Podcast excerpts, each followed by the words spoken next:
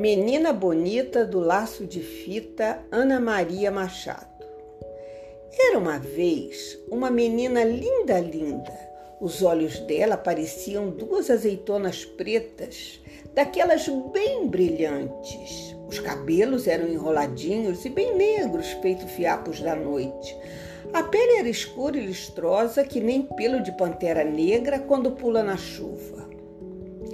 Ainda por cima, a mãe gostava de fazer trancinhas no cabelo dela e enfeitar com laço de fita colorido.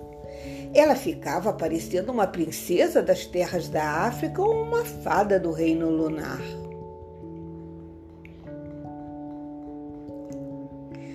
Do lado da casa dela morava um coelho branco, de orelha cor-de-rosa, olhos vermelhos e focinho nervoso sempre tremelicando.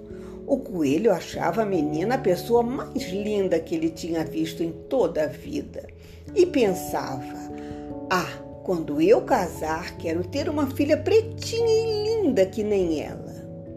Por isso, um dia ele foi até a casa da menina e perguntou: Menina bonita do laço de fita, qual é o teu segredo para ser tão pretinha? A menina não sabia, mas inventou. Deve ser porque eu caí na tinta preta quando eu era pequenina.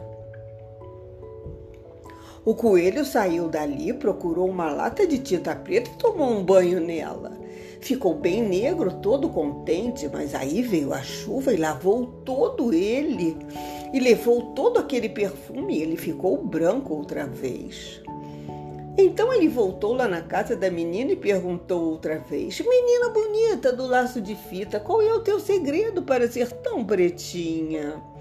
A menina não sabia, mas inventou. Ah, deve ser porque eu tomei muito café quando eu era pequenina. O coelho saiu dali e tomou tanto café que perdeu o sono e passou a noite toda fazendo xixi. Mas não ficou nada preto. Então ele voltou lá na casa da menina e perguntou outra vez: Menina bonita do laço de fita, qual é o teu segredo para ser tão pretinha?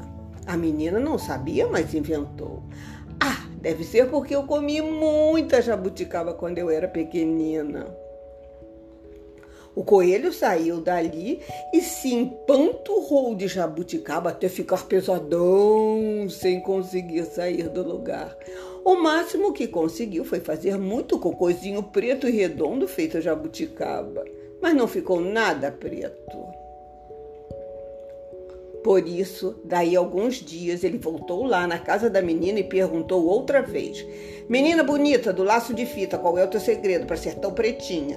A menina não sabia, já ia inventando outra coisa, uma história de feijoada, quando a mãe dela, que era uma mulata linda e risonha, resolveu se meter e disse: artes de uma avó preta que ela tinha.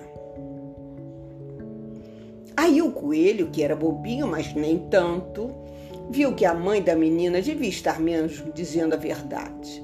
Porque a gente se parece sempre é com os pais, os tios, os avós e até com os parentes tortos.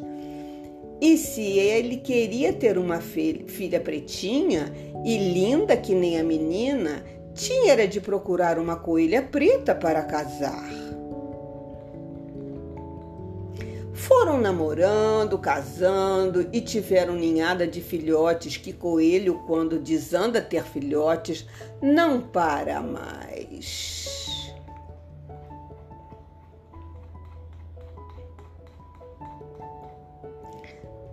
Tinha coelho para todo gosto, branco, bem branco branco meio cinza, branco malhado de preto, preto malhado de branco e até uma coelha bem pretinha.